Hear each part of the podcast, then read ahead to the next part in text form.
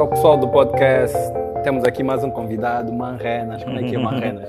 Vamos aqui, Jay. Yeah, yeah. Epá, vocês sabem que o objetivo daqui uh, do podcast é trazer pessoas que estão a empreender e pessoas que inspiram. Em particular, eu, nunca tinha dito isso ao Manrenas, mas o Manrenas me inspira. Eu o vejo no estado, aliás, eu, eu vejo o que, é que ele faz, uh, as, as, festas e tipo, fogo é daqueles jovens que não para, tipo, tu vês o love que ele dá naqueles momentos, e o marketing, eu sou bom fã do marketing que tu fazes, eu quando vejo o teu estado, você a fazer marketing do mambo, como é que é Marrena? Estamos aqui, ah, é? papá, estamos aqui. Epá, epá, até escusa a introdução, acho que todo mundo conhece o Marrena. mas, Marrena, pode falar mais um bocado de ti, só para é... o pessoal mais distraído. Eu sou Milton Renato Vera Lopes de Macedo, natural de Luanda, 33 anos, sou de 20 de janeiro de 87.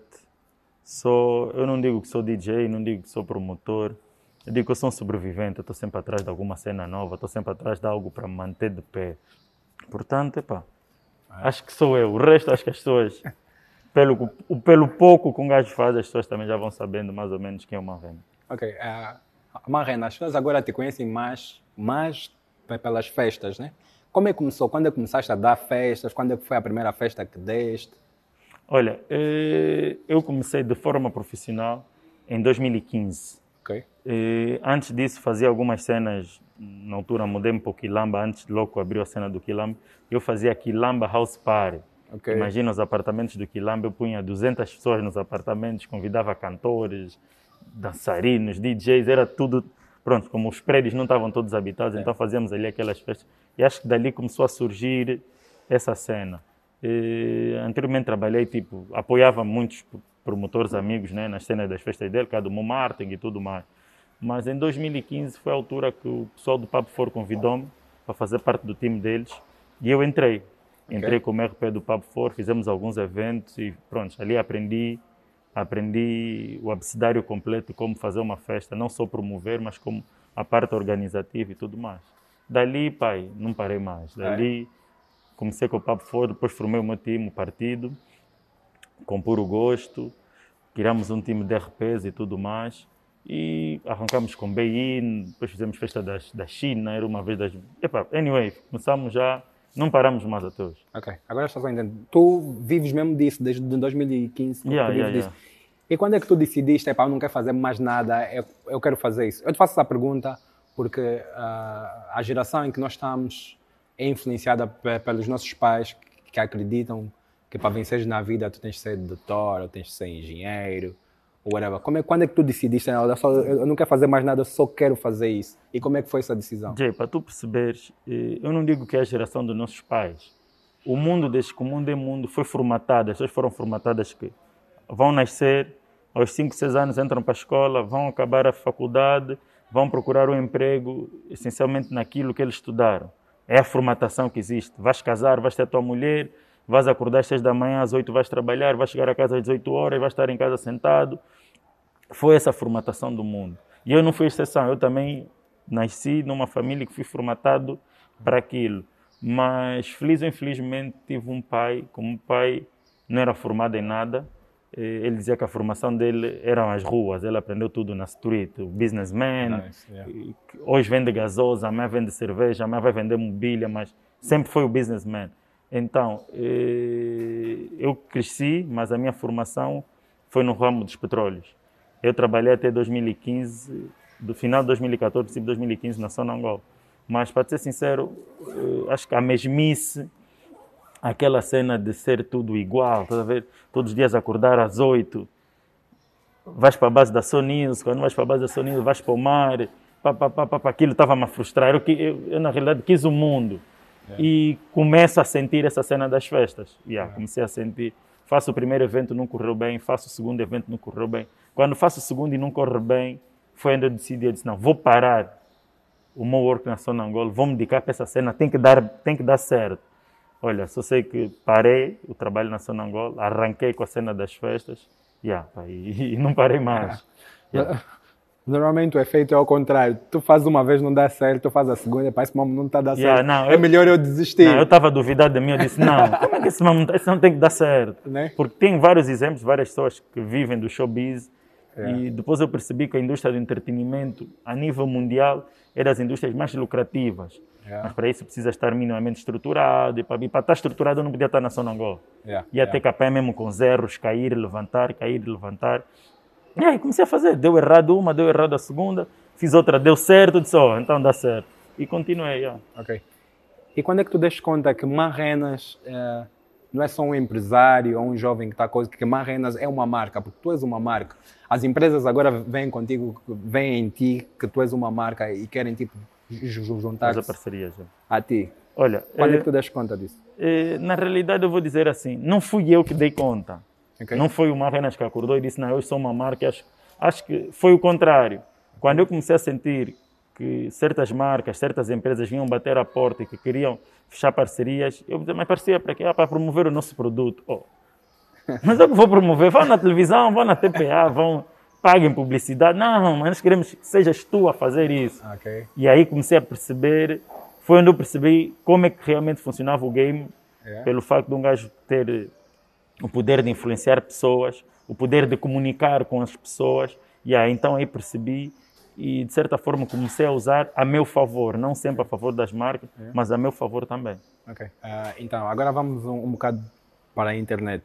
Ah, como é que tu usaste a internet para chegar ao, o nível em, em que tu estás? Porque eu sei que a rádio, quando tu começaste, fazer publicidade na rádio é muito caro, fazer publicidade na televisão é muito caro. E quando tu estás a começar, tipo, ninguém te apoia. E eu sei que tu agora, tu nas redes sociais tens boa de seguidores, Facebook, Instagram. Como é, como é que tu, quando é que tu começaste a usar a internet a teu favor? Eh, Jay, eh, para tu teres noção, eh, nós somos de uma geração, nós somos feitos da geração da internet. Yeah. E eu entrei no princípio, acho que vamos dizer, se calhar fui dos pioneiros. Hoje temos miúdos de 20, 18 anos, estão a criar blogs e tudo mais, youtubers, prontos. Mas eu, na realidade, eh, por não ter capacidade financeira de pagar televisão, de pagar rádios e, e tudo mais, eu criei uma estratégia dentro daquilo que era o meu trabalho, que eu disse, eu vou me munir de tal formas que um dia nem os outros blogs, nem as outras páginas, outras, eu irei precisar. Para as pessoas que não entendem, eu digo sempre, eu sou expert em Instagram, Ok. é a rede social que eu trabalho, que eu mais gosto. Tenho WhatsApp, tenho Facebook, tenho Twitter, tenho TikTok agora, o o Snap, mas eu tentei estudar o máximo como é que funciona o holograma do Instagram Ok. para trazer engajamento, para trazer mais followers e tudo mais. Então eu acho que isso é o segredo. O Ok. segredo foi criar um conteúdo e ir atrás das pessoas que estão atrás daquele conteúdo para, de certa forma, fidelizar es- essas pessoas. Eu acho que eu tenho os seguidores em função daquilo que eu mostro, daquilo que eu demonstro, e acabam por ser muitas das vezes clientes, porque a nossa ideia não é só ter um milhão de seguidores, por exemplo, mas quando tu tens um produto à venda e tu sabes que o teu produto tem aderência naquele ciclo de pessoas que te seguem. Yeah, acho que resumidamente foi isso. Ok, ah, mas além do Instagram, o teu marketing mesmo, eu já via quando tens uma festa, muita gente a partilhar, pessoas a fazerem vídeos. Ah, pronto, como eu te disse no princípio, eu sou fã da maneira que tu fazes o marketing. Tu tens um, background de marketing, estudaste marketing, olhaste lá fora, não é? Aí fora estão a fazer assim, esse Wii que já tem nome, está a fazer assim, então eu vou seguir. Como é que foi? Como- Não, olha, eu por acaso nunca estudei marketing. Meu mambo é, é drilling, é perfuração, é, é indústria petrolífera. Eu nunca estudei marketing. Mas, de certa forma, com o passar do tempo, comecei a, a prestar mais atenção a conteúdos, por exemplo, divulgados a nível de YouTube, como trabalhar, porque tudo já está feito.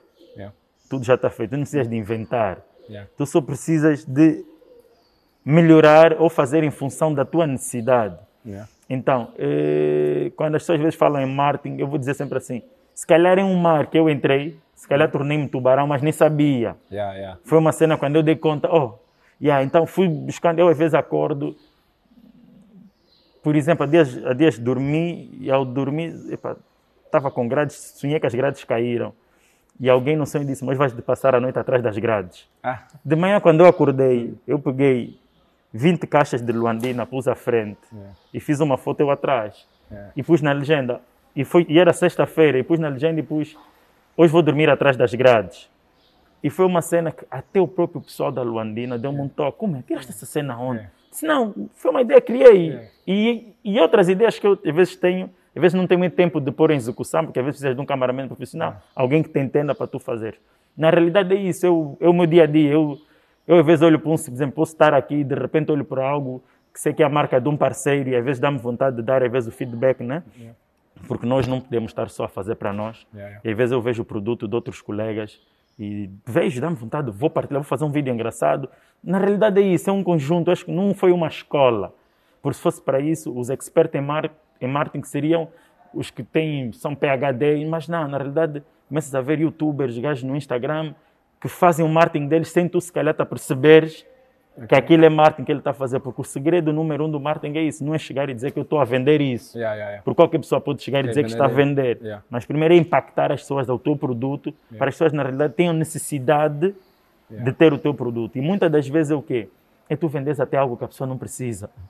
Mas tu tens a capacidade de poder vender, mesmo que ele não precise. Ele diz, porra, eu tenho 10 relógios, vou comprar mais um. Que eu até tenho o último modelo, mas vou comprar o primeiro modelo. Yeah, é mais ou menos isso. Yeah, yeah. E também um ditado que diz que a coisa, o produto, quando é bom, e- ele faz o marketing Por, si, só. próprio. Yeah, yeah. Então, se calhar, o, produto que tu tens é tão bom que o marketing Às vezes fica, flui de forma natural. Yeah. flui. Agora, epá, agora o Covid, as festas, como é que isso impactou o teu negócio? Parou, 100%. Não, posso, não posso tapar o sol com a peneira. Estás aqui no armazém, Yeah, yeah. estás a ver que Yeah, yeah. está tudo parado, está tudo sob poeira.